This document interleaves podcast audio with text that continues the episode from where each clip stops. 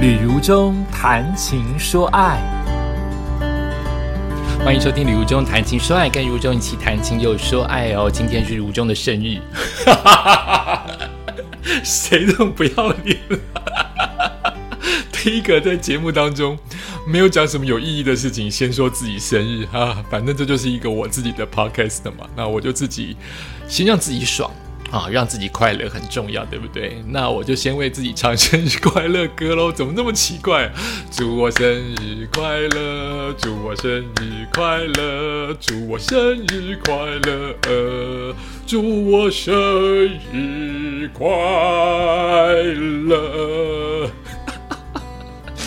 有够三八的啊！我还是收到了。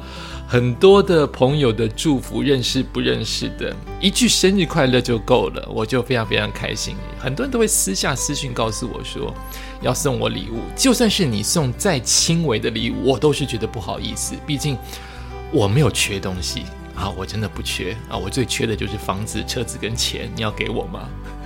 开玩笑。我真的不缺哈，现在的人生当中，让自己维持健康、家人平安，就是我这样子的老人 最希望的事情。真的不缺其他的物质，但还是有人送来的小小的东西是我可以接受的范围。那太贵的，我一定会退回去哈。那种小小的卡片啊，小小的口罩啊，小小的一些呃，你精心准备的东西，OK 好。那但是大部分的我都会拒绝啊。那目前最关心我生日的，应该我们家人。我在去年的 p o c k e t 就说过，我们家不过生日的，就是从小很苦的，没有钱的孩子，是渴望一个鲜奶油蛋糕，是几乎都是不可能的事情。还有什么生日不生日，更何况什么礼物不礼物？我大概是大学之后才看过所谓的戏。或是班级在团体庆生才知道哦，原来可以这样子过。然后到了入社会的公司的庆生，然后谈恋爱，好像谈恋爱变成一个很重要的重视自己生日的的一个一个关键啊。现在就是。一个人就可以很自在的过每一天，每一天都是生日，每一天都不是生日，所以没有特别的要过或不过。那还是有很亲密的好朋友会用讯息，或是刚刚好，如果我们出来吃饭的话，哎，顺便祝我一次生日快乐就可以了，不用特别准备礼物。那真的最最最最最在乎我生日礼物的人，就是我的经纪人。每一年都是大量的，你会羡慕到哭出来的礼物，真的没有骗你，我都不好意思说有什么样的礼物哦，就感觉好像是我爸爸妈妈那样子的爱我，为什么给我这么好的礼物，我也不知道。但开心啊！我后来发现收受礼物啊，就是要那个交情。如果没有那个交情，那个礼物就没意思。有那个交情，就算是贵重的礼物，你会知道对方送的时候，他真的是心甘情愿，他也很开心。那你就收下来吧。好，我是这样想，就是一直推来推去，还来还去，就不如享受当下。如果你们交情够，你们之间的默契够，情分足，那也就不要计较那几块钱。那他送的很开心，你收的也很开心，都。都不要有压力好，谢谢大家在今天，或是今天之前，或是未来几天，还有人忽然看到今天的呃 FB 或今天听到今天的 Podcast，就忽然又祝我生日快乐。有时候可能是过期的 Po 文，或者是你过期才看到的 Po 文。你会忽然祝我生日快乐，我通常都不解释啊，就是每一天都是好生日嘛，每一天都是好日子。你祝我生日快乐，我也很高兴啊！谢谢大家。七月五号是如中 讲这么久了的生日，那我今天要分享什么文章呢？那就分享比较可爱的文章啊，那就是《天下杂志》啊，它呃从一些书斋当中分享一小段文章，我觉得蛮。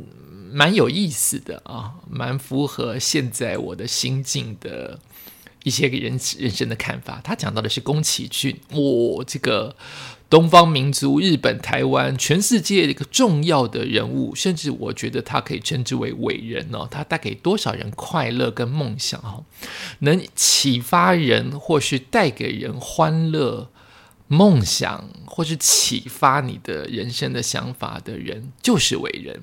哦，他的标题这篇文章的标题叫做《龙猫曾是观众最少的一部》，难以想象，他这么多的动画，龙猫观众最少哎，我以为是最多。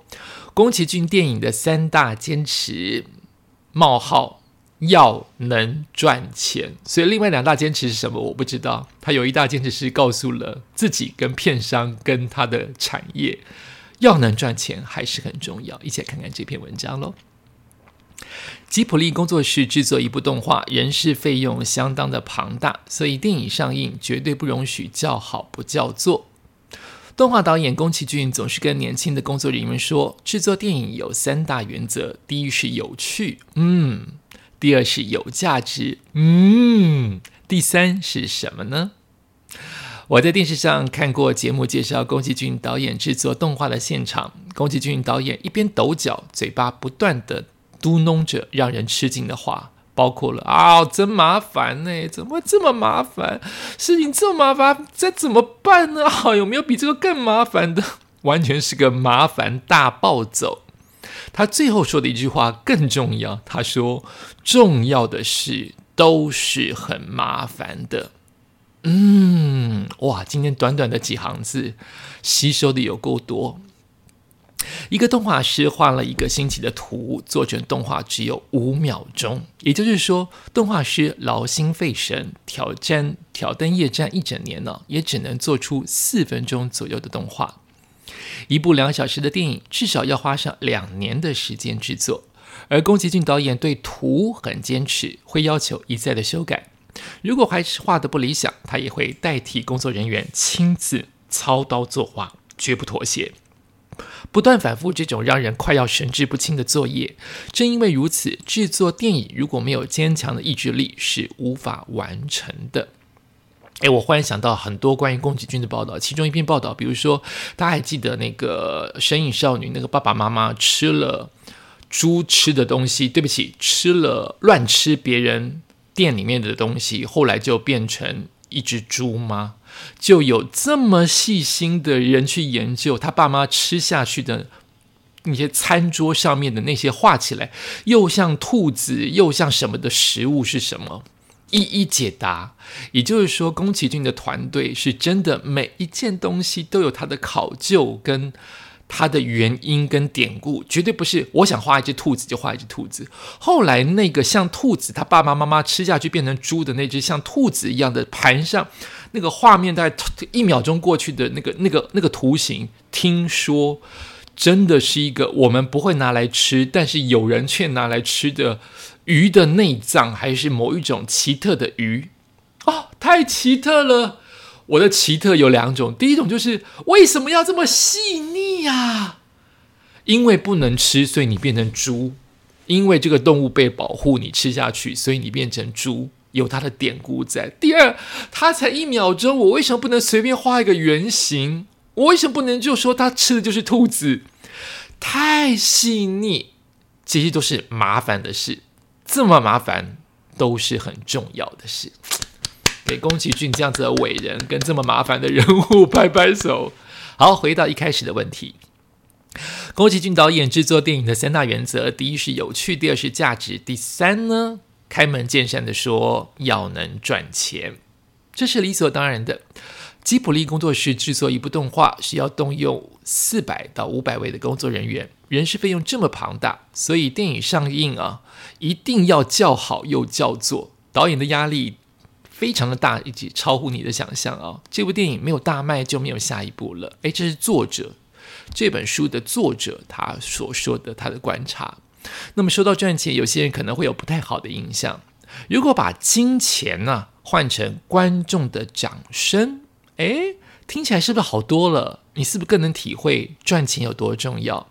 正因为如此啊，他觉得宫崎骏导演的三大原则就是有趣、有价值，跟要能赚钱。但是有一次，宫崎骏自己破坏了自己定下的原则。这部片就是刚才抬头所说的《龙猫》。《龙猫》和宫崎骏导演的前辈兼盟友叫做高电勋导演。对不起，对不起，这个字念电吗？一个火，在一个田啊。我们常常听到他的名字，因为他是《萤火虫之墓》的作者。这个是同时上映啊，《萤火虫之墓》跟《龙猫》几乎是同时期上映，也就是说，不用一个人承担所有的票房压力，压力只有一半啊。那么制作人铃木敏夫说，从来没见过宫崎骏导演工作这么愉快，还会和工作人员开心的聊天。哇，所以他平常做这些麻烦事情的时候都很紧绷，一直说麻烦，不可能工工作人员开心的聊天。在愉快的工作气氛下推出的处女作《龙猫》，结果如何呢？快乐的结果是一塌糊涂啊！铃木敏夫先生说，在吉卜力所有作品当中，《龙猫》是观众最少的一部。果然，太享受还是不行。但之后情况有了戏剧化的转折。《龙猫》在戏院上映时没有引起话题，但是在电视播映时人气大爆发，连玩具厂商都注意到龙猫的魅力，开始制作龙猫玩偶。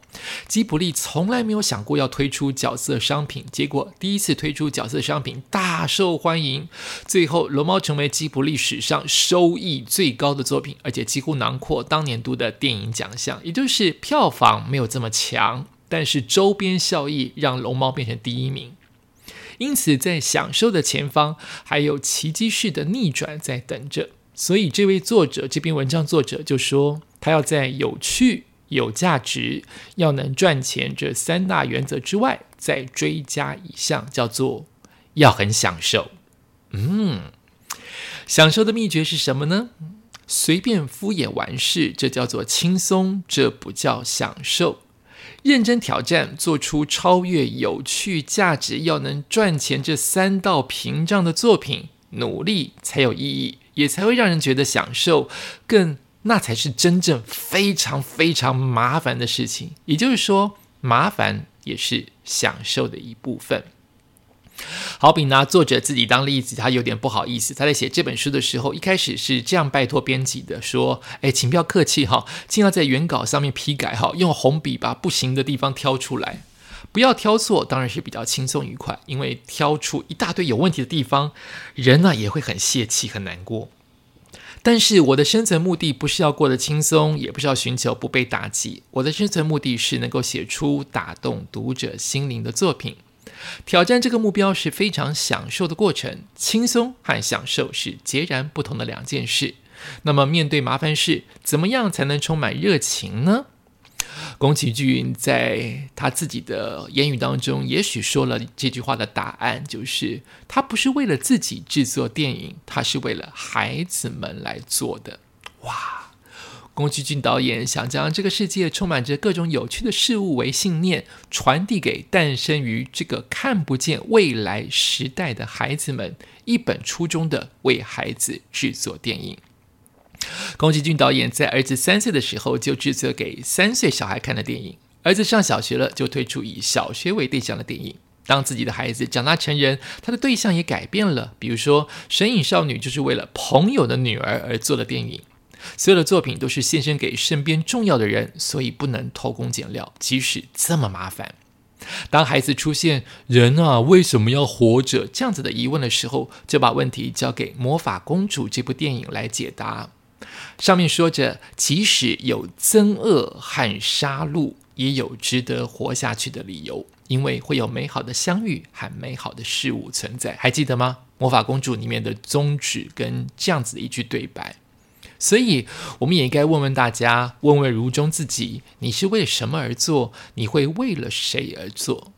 只要厘清这些问题，再麻烦的事情你都可以承受。你会说，麻烦事通通放马过来。而真正的享受，最大的乐趣，就是看到了你在乎的那个人，你想为他做那个事的人，他的笑容。